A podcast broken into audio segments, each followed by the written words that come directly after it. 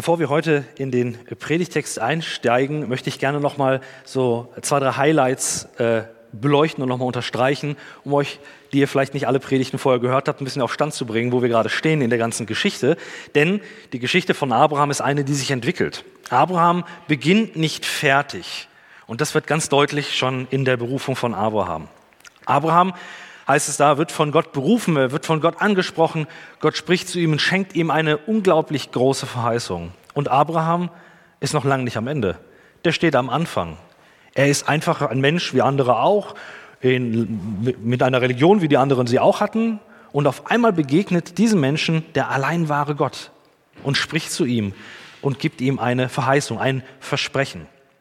Gottes Verheißungen, Gottes Versprechen sind ein bisschen mehr als das, was wir mit einem Versprechen gegenüber einem Freund meinen. Wenn ich zum Beispiel sage, ich verspreche dir, ich komme zu deinem Geburtstag, dann heißt es, ja gut, ich komme zu deinem Geburtstag, ich nehme mir das vor, aber gut, es kann immer mal was passieren, gibt es ein Auto ist kaputt, dann kann man nicht kommen oder so. Also das ist immer so ein bisschen unter Vorbehalt. Ich verspreche dir das nach meinen Möglichkeiten. Gott ist aber nicht einer, der einfach nur ein Versprechen gibt und sagt, na, nach, nach meinen Möglichkeiten versuche ich das und gebe mein Bestes, sondern das ist eine sichere Zusage, die Gott Abraham schenkt, ohne dass Abraham dafür noch was machen muss. Das ist etwas Besonderes. Gott gibt ein Versprechen ab und sagt nicht, Abraham, das gilt für dich, aber hier sind die Regeln. Also du bekommst Segen und Land und Nachkommenschaft, das bekommst du, aber jetzt halte dich an folgende Dinge. Nein, bei Abraham ist es genau umgekehrt. Er bekommt dieses Versprechen von Gott zugesagt, völlig unabhängig davon, was er tut. Die Geschichte von Abraham ist also die Geschichte eines Menschen, der immer wieder zurückkommt zu diesem Versprechen und Gottes Segen erlebt, auch wenn er Dinge macht, die völlig schräg sind oder falsch sind oder äh, wie letztes Mal auch Halbwahrheiten, die er erzählt. All diese Dinge kommen vor. Abraham ist eben kein perfektes Vorbild, der alles richtig macht, sondern einer, der im Grunde einen wachsenden Glauben hat. Ein Glauben, der auch Wachstum braucht, weil er noch nicht da ist, wo er sein sollte. Wir kommen aus einer Episode, wo Abraham in Ägypten war. Ägypten war grundsätzlich in der ganzen Gegend so der Ort der Stabilität. In Krisenzeiten war Ägypten immer eine sichere Nummer, bei Hungersnot zum Beispiel, denn durch den Nil gab es immer so ein Minimum an Wasser und auch an Ernte, selbst wenn es schlechte, äh, schlechte äh, klimatische Bedingungen hatte. Und deswegen liest man es immer wieder in der Bibel, dass wenn Hungersnöte ausbrechen, dass man gerne nach Ägypten gegangen ist, weil man da mindestens irgendwie über die Runden gekommen ist, da wo andere in anderen Gebieten Trockenheit war und überhaupt nichts mehr da war. Ähm, Abraham äh, hangelt sich da so ein bisschen durch. Es gibt Lügen und Halbwahrheiten. Er gibt seine Frau als seine Schwester aus und so und versucht damit irgendwie über die Runden zu kommen und nicht äh, den Mächtigen zu sehr äh, negativ aufzufallen. Und nun sind wir in einer Phase, wo Abraham wieder äh, geleitet wird von Gott und er kommt nun in das Land, was ihm Gott versprochen hat. Und dort beginnen wir nur nun dieser Situation, äh, dieser, dieser Konfliktsituation zwischen Abraham und seinem Neffen Lot. Bevor wir aber in die Geschichte einsteigen, habe ich euch ein Bild mitgebracht. Ähm, und zwar auf diesem Bild, ich weiß, ich, bin, ich habe immer seltsame Bilder, auf diesem Bild seht ihr ähm, eine Preisvergabe von einem Lottogewinn. Da hat jemand einen Lottogewinn gemacht und der sieht relativ groß aus. Das ist äh, so ein bisschen über eine Million Euro wären das umgerechnet gewesen. Und dieser, äh, dieser Mensch hat eine Maske auf, wie ihr hier seht. Ähm, hier seht ihr das, der hat eine Maske auf. Der Grund ist, er will nicht erkannt werden, weil er gesagt hat, wenn meine Verwandten wissen, dass ich eine Million habe, dann stehen die auf einmal alle bei mir auf der Matte.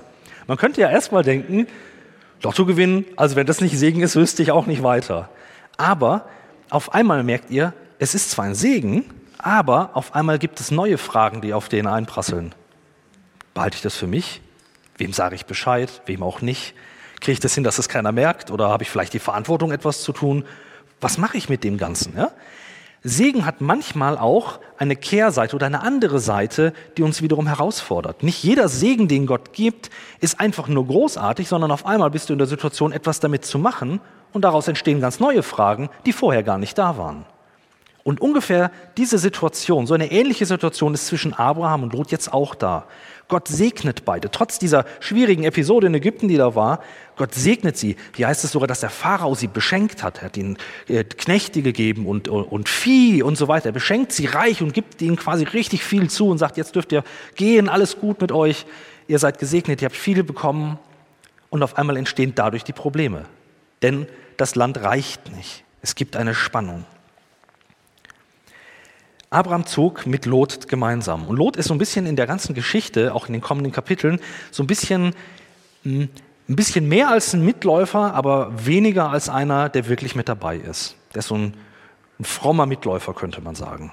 Lot selber hat Anteil an den Segnungen. Auch er ist beschenkt, auch er hat Vieh, er ist auch ein, wir würden sagen, er war auch ein reicher, reicher Mann gewesen. Er hatte viel mitbekommen, er kriegt diese Segnung mit, auch er verlässt seine Heimat, er geht mit Lot, äh, mit Abraham mit, er verlässt seine Heimat, er lässt es auch alles hinter sich, auch er geht Schritte des Glaubens, würden wir vielleicht heute sagen. Aber er bleibt doch immer der, der irgendwie immer eher dabei ist. Er ist einfach nur dabei. Abraham teilt vieles mit ihm, die Herkunft, die Sprache. Sie verlassen es beide das Land, sie bekommen beide Segen. Aber es gibt auch einen Unterschied. Die Verheißung, dieses Versprechen, das gibt Gott eben nicht Lot, sondern das gibt er Abraham. Und Lot wirkt bei dem Ganzen eher als Mitläufer. Das lesen wir zum Beispiel in äh, diesen, dieses Beschenktsein, das lesen wir in zwei Versen, in, äh, äh, im Genesis 13, Vers 2 und 5. Da heißt es, Abraham war sehr reich, eine Menge Vieh und Silber und Gold gehörten ihm. Und Vers 5, auch Lot, der mit Abraham gezogen war, besaß Kleinvieh, Rinder und Zelte. Also Segen war für die materiell greifbar. Das ist es natürlich nicht immer. Gottes Segen muss nicht immer materiell aussehen, aber bei ihm war es so gewesen, dass sie das eben hatten. Und nun wird dieser Segen, den sie haben, Anlass zum Streit, denn die äh, die Hirten, die es gibt, streiten jetzt um die besten Weideplätze. Und dann fängt das Gerangel an. Und nicht nur einmal, sondern immer wieder und immer wieder. Und das Problem wird immer größer. Und so langsam herrscht der Konflikt nicht nur auf der Ebene der, äh, der, der Hirten, sondern das bahnt sich an, das könnte ein Konflikt auch zwischen Abraham und Lot werden. Segen kann Frust mit sich bringen. Vielleicht kennt ihr das auch hier bei uns in der Gemeinde. Wir könnten zum Beispiel sagen, wir sind froh, dass viele Leute in den Gottesdienst kommen, aber die Parkplätze sind knapp. Auf einmal muss man sich überlegen, wo man parkt. Segen Fragen, die dran sind. Oder wenn du eine Familie hast und Kinder hast. Bis jetzt jeden, den ich gefragt hätte, der selber Kinder hat, sagt, Kinder sind ein Segen. Aber Kinder zu haben und gleichzeitig ein Ehepaar zu bleiben, das ist auf einmal eine zweite Frage. Segen hat immer auch seine eigenen Herausforderungen. Und so ist es eben auch da. Und diese Knappheit wird deswegen nochmal verschärft, weil sie zwar im verheißenen Land sind, ihnen dieses Land aber gar nicht gehört. Er ist immer noch Gast. Hier heißt es, das Land gehörte immer noch den Kananitern und Perisitern. Das heißt, sie kamen in ein Land rein, sie waren quasi Nomaden, die umhergezogen sind und waren in dem Land. Und Abraham wusste, Gott hat mir das versprochen, aber ich sehe davon noch gar nichts. Es ist erstmal, sag ich mal, Nomadenland, was auch noch von anderen bevölkert wird. Abraham lebte im verheißenen Land, ohne es selbst zu besitzen. Und nun kommt es zur Lösung. Und die wirkt auf den ersten Blick ganz pragmatisch, die hat aber unheimlich viel Gehalt in sich drin. Man könnte ja sagen, man könnte einfach getrennte Wege gehen und damit das Problem lösen. Und davon lesen wir ähm, in den Versen 8 und 9. Abraham besprach das mit Lot. Er sagte, es soll kein Streit zwischen uns sein und auch nicht zwischen unseren Hirten. Wir sind doch Brüder. Steht dir nicht das ganze Land offen? Trenn dich doch von mir wenn du nach links willst, gehe ich nach rechts und willst du nach rechts, so gehe ich nach links. Dieser Vorschlag ist kulturell eigentlich etwas ganz Außergewöhnliches. Denn eigentlich ist es die Verantwortung des Jüngeren, also der Neffe, der Neffe von Abraham Lot war deutlich jünger. Eigentlich ist es die Aufgabe des Jüngeren, dieses Problem anzusprechen und zu sagen, du bist der Ältere, du darfst wählen. Vielleicht kennt ihr so diese Wählspiele auch, wenn ihr Geschwister hattet und jemals was teilen musstet. Da gibt es zum Beispiel ganz tolle Tricks, wie man das macht wenn man zum Beispiel einen Schokoriegel hat und der muss geteilt werden zwischen zwei Kindern, der eine bricht den Schokoriegel und der andere darf zuerst wählen.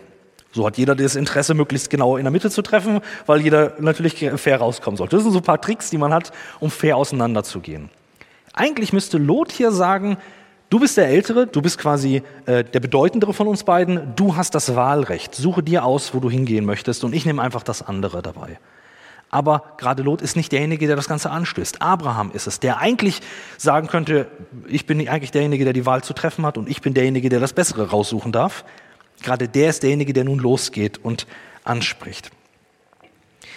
Und er sagt hier, geh doch zu Linken oder zu Rechten.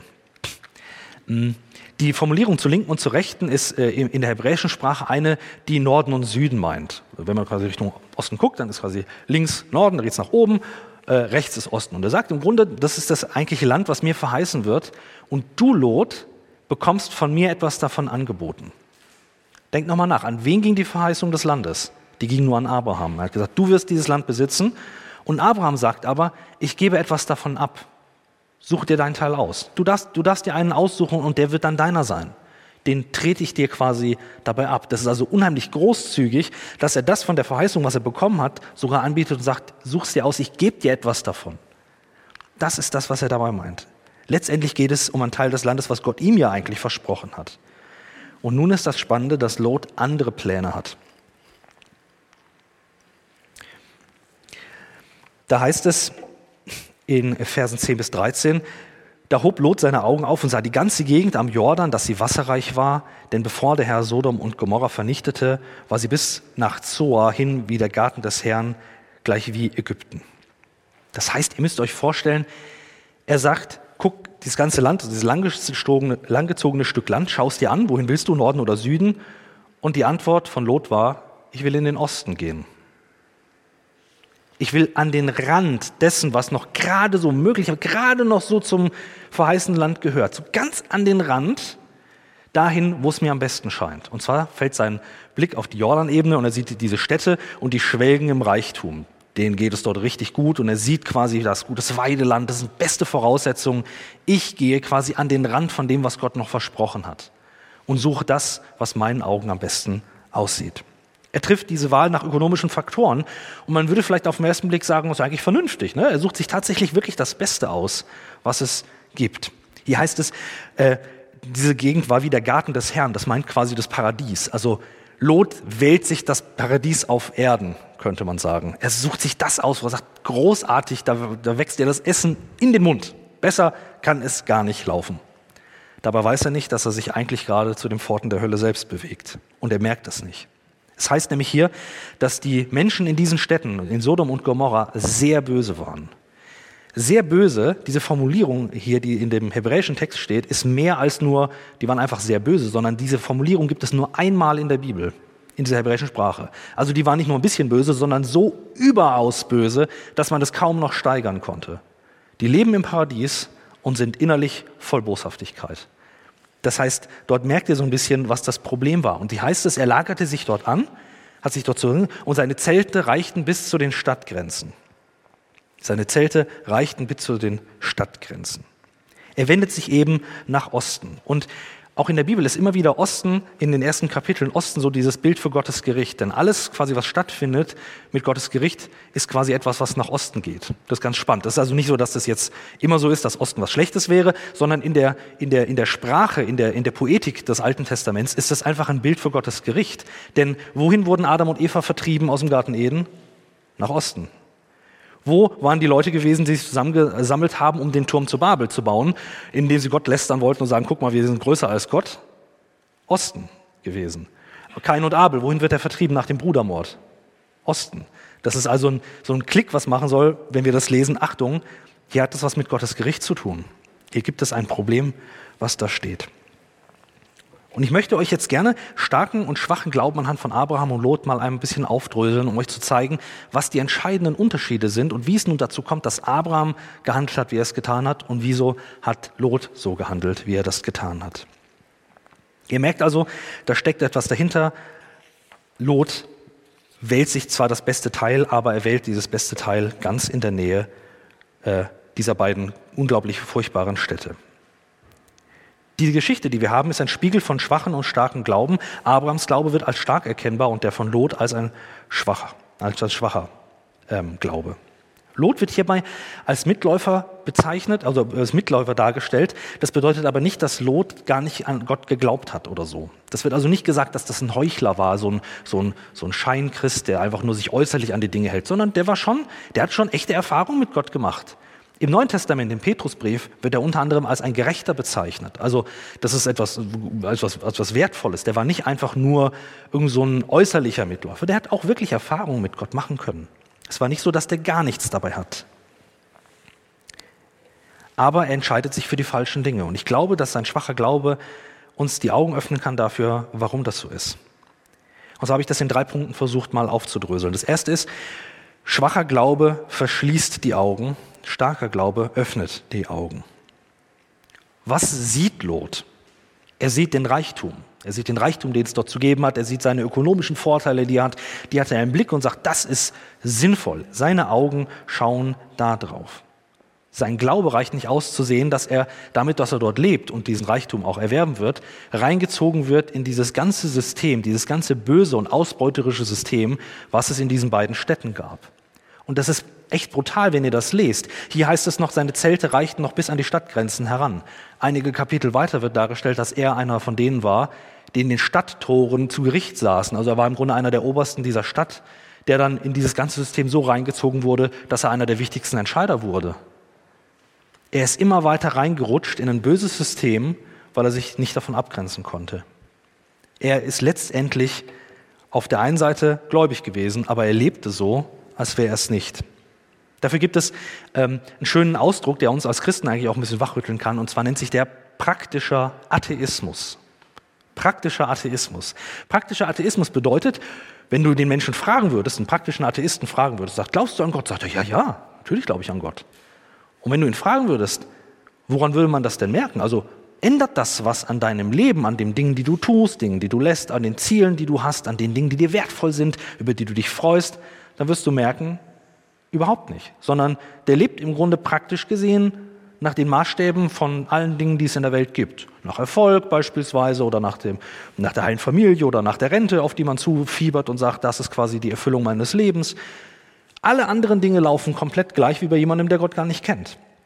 Das ist ein praktischer Atheist. Und so ein bisschen in Anführungsstrichen müsste man sagen, wirkt Lot hier an der Stelle, als wäre er auch so einer. Er kennt Gott, er kennt seine Verheißung, er weiß um dieses Versprechen, was gegeben wurde, ihm ist es alles bewusst, aber sein Handeln lässt er davon überhaupt nicht bestimmen, sondern seine Augen sind gerichtet auf das, was er hat und das, was er haben könnte. Der starke Glaube von Abraham aber ist einer, der offene Augen hat. Hier heißt es, ähm, äh, dass Gott gesagt hat äh, in Vers 14, ah, Moment, Jetzt habe ich es irgendwie kaputt gekriegt, entschuldigt bitte. Ähm, ich lese es euch aber vor. In Vers 14, da heißt es, nachdem Lot weggezogen war, sah Jahwe zu Abraham und sagte, blick auf und schau dich nach allen Seiten gründlich um. Wörtlich heißt es, hebe deine Augen auf. Schau woanders hin. Er sagt, schau zu mir, demjenigen, der dir das Versprechen, diese Verheißung gegeben hat. Der Blick von Abraham geht nach Gott. Der Blick von Lot geht nur zu dem, was er hat und haben könnte. Der starke Glaube von Abraham ist es, der tatsächlich die Augen öffnet und sieht, was noch alles da ist. Und auch die Augen öffnet inmitten von einer Zeit, wo noch gar nicht klar ist, dass er das alles wirklich haben wird. Denn letztendlich leben da ja noch andere. Es gibt einen zweiten Aspekt. Der schwache Glaube verschließt die Hände, starker Glaube kann die Hände öffnen. Wie sieht es mit den geschlossenen Händen aus? Hier hat man ganz toll dieses Beispiel an der Lösung, die Abraham anbietet. Die geschlossenen Hände hat derjenige, der sagt, ich, hab, ich denke an meinen Vorteil und das, was ich haben kann, nehme ich mir und wenn ich nicht geben muss, dann tue ich es auch nicht. Abraham ist völlig anders. Sein Glaube ist ein Glaube, der sagt, ich gebe, ich kann etwas preisgeben. Sogar so sehr, dass er nicht nur sagt, ich gebe dir einen Teil von diesem gelobten Land, sondern ich lass, lass dich sogar aussuchen, was das Beste ist. Das schenke ich dir. Auch das gibt es. Der starke Glaube hat die Möglichkeit zu geben. Überleg doch mal, wie es um deinen Glauben aussieht. Kannst du in deinem Glauben geben? Anderen Menschen etwas weitergeben? Kannst du was von deiner Zeit schenken, von deinen Ressourcen geben? Ist das etwas, was in deinem Glauben überhaupt eine Rolle spielt? Oder ist es nicht vielmehr so, dass du sagst, ich habe einen Glauben, aber letztendlich schaue ich schon, dass ich gucke, wo ich meine Schäfchen ins Trockene bekomme?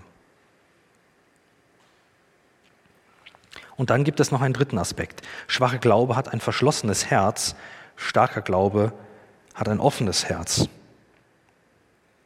Im Verlauf dieser Geschichte wird mehr und mehr über Lot deutlich, wo sein Herz langsam, aber sicher abrutscht. Lot geht nach Sodom und das Böse prägt mehr und mehr sein Denken.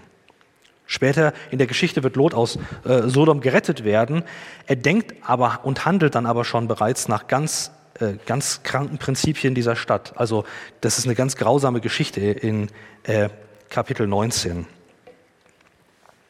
Da heißt es nämlich dann, am Abend trafen die beiden Gottesboten in Sodom ein. Das waren Engel, die geschickt wurden, um Gericht zu halten und Lot zu retten. Und Lot saß gerade im Tor der Stadt. Als er sie kommen sah, ging er ihnen entgegen und verneigte sich tief. Dass Lot jetzt schon im Tor der Stadt sitzt, bedeutet, dass er diese Werte, diese Vorstellungen seiner Umwelt so sehr aufgenommen hat und sich denen untergeordnet hat und gesagt, ja, ich mache da einfach mit bei allem anderen, was die anderen auch machen. Da war er so sehr mit dabei, dass er mittlerweile schon sogar, man könnte vielleicht sagen, Zivilgericht, äh, Zivilgerichtsrichter war. Also er war schon so weit hochgekommen, dass er einer von denen war, zu dem er gegangen ist, wenn man einen Streit schlichten musste, wenn es Uneinigkeit gab zwischen zwei, äh, zwei Händlern oder sowas. Das war so einer gewesen. Der schwache Glaube von Lot hat nicht ausgereicht, um sein Herz und dann auch eben sein Denken zu prägen. Und in der heutigen Zeit, in der wir leben, ist es, glaube ich, eine Gefahr, vor der wir alle auch als Christen stehen. Dass letztendlich das, was unser Herz prägt, das, was auch unser Denken prägt, das, was wertvoll ist, nicht geprägt wird durch Gott, durch sein Wort, durch seinen Willen, sondern immer mehr geprägt wird durch eigentlich das, was wir äußerlich aufnehmen. Dann gibt es Slogans, die wir uns dann einfach zu eigen machen. Zum Beispiel, äh, Liebe ist Liebe. Dann gucke ich in den Fernseher, um mir zu sehen, was Liebe ist. Aber frage ich, ob Gott mir erklärt, was er mit Liebe meint. Schaue ich ans Kreuz, um zu verstehen, was Liebe ist, oder schaue ich in den Fernseher? Oder Netflix heutzutage? Oder? Guckt man noch Netflix? Ich glaube schon, ne? Netflix. Ich gucke gerade so zu den Jugendlichen, die nicken. Ha, ich bin doch noch nicht so ein, am Puls der Zeit. Ähm, aber tatsächlich ist das wirklich ein Problem. Ähm, man kann nämlich diesen Glauben an Gott auch mit einem schwachen Glauben erstmal unauffällig leben. Aber am Schluss wird es ein Glaube sein, der selbst letztendlich dazu verdammt ist, verkrampft festzuhalten, was man selber hat. Sich eben nicht auf Gott zu verlassen, sondern dann doch auf das, was man selber in den Händen halten kann. Und das Spannende ist, dass nur an dieser Stelle das Herz von Abraham weit ist. Er kann abgeben, er kann, äh, kann, kann mehr sehen als das und er kann Gott vertrauen inmitten äh, von einer Gegenwart, in der er steht, wo er noch gar nicht sieht, was sich an dieser Verheißung verwirklicht. Er steht noch davor. Er sieht im Grunde das Land und sagt, naja, so wie es sein sollte, ist es ja noch gar nicht. Und trotzdem vertraut er, weil sein Herz auf Gott gerichtet ist. Und er sagt, ich vertraue darauf, dass du dein Versprechen wahrmachen wirst. Dass dein Versprechen mehr ist als nur hier dieses, dieses Erdstückchen, was du mir gegeben hast, sondern seine Perspektive geht noch viel, viel weiter. Und daraus, aus diesem Herzen, folgt dann eine Haltung, aus der er selbst Frieden schaffen kann. Überlegt mal, auf was die beiden zielen. Lot zielt am Schluss, wenn er es tun kann, eben auf seinen Vorteil. Dass er sagt, ich ziele darauf, dass ich irgendwie das bekomme, was ich kriege, was ich mir unter den Nagel reißen kann. Abraham aber zielt auf Frieden. Der Frieden mit seinem, äh, mit seinem Neffen ist ihm mehr wert als dieses ganze Land, was er verschenkt. Friedensstifter zu sein, echten Frieden zu stiften, kann man immer nur dann, wo man das auch hat, wo man offene Augen hat, ein offenes Herz hat, offene Hände hat. Da kann man Frieden schaffen und ist nicht immer selbst heimlich dabei zu überlegen, wo kann ich ein Stückchen vom Kuchen abhaben, wo kann ich irgendwie noch zur Geltung kommen. Und diese Freiheit, diesen starken Glauben Abrahams, den werden wir jetzt immer stärker sehen und das Abrutschen Lots wird in den kommenden Kapiteln immer deutlicher werden wo er sich bestimmen lässt immer mehr von anderen Dingen und Lot auf im Gegenteil immer wieder zur Rettung eilt und ihm hilft und äh, uns äh, quasi aus Not rettet und die Spange, die wird immer weiter auseinandergehen, bis es dann irgendwann zum Höhepunkt dort kommt. Was wir aber wissen dürfen, ist, dass die Verheißung, wenn wir einen starken Glauben haben, eine absolut großartige ist. Stellt euch mal vor, also stell dir mal vor, du könntest mit dem, was du bekommen hast, so freigebig sein wie Abraham. Wenn ich mir das vorstelle, merke ich, wow, ich glaube, ich bin eher auf der schwachen Seite des Ganzen. Habe ich den Mumm, so zu handeln? Aber was denkt ihr, was für eine Kraft in einem Glauben steckt, der tatsächlich so stark ist, so gewachsen ist, dass er freigebig werden kann? Und dann können wir miteinander Friedensstifter werden. Jesus sagt in der Bergpredigt, selig sind diejenigen, die Frieden stiften. Sie werden Gottes Reich erben. Friedensstifter zu sein, ist eine große Verheißung und eine, die mehr meint als nur den Frieden, der einen Waffenstillstand ausdrückt, sondern es ist ein echten Frieden, den wir zwischen Menschen schaffen können und den wir Menschen bringen können von Gott. Und das ist das, was den Glauben nachher auszeichnen kann. Ich würde zum Abschluss noch ein Gebet sprechen und dann hören wir ein Lied.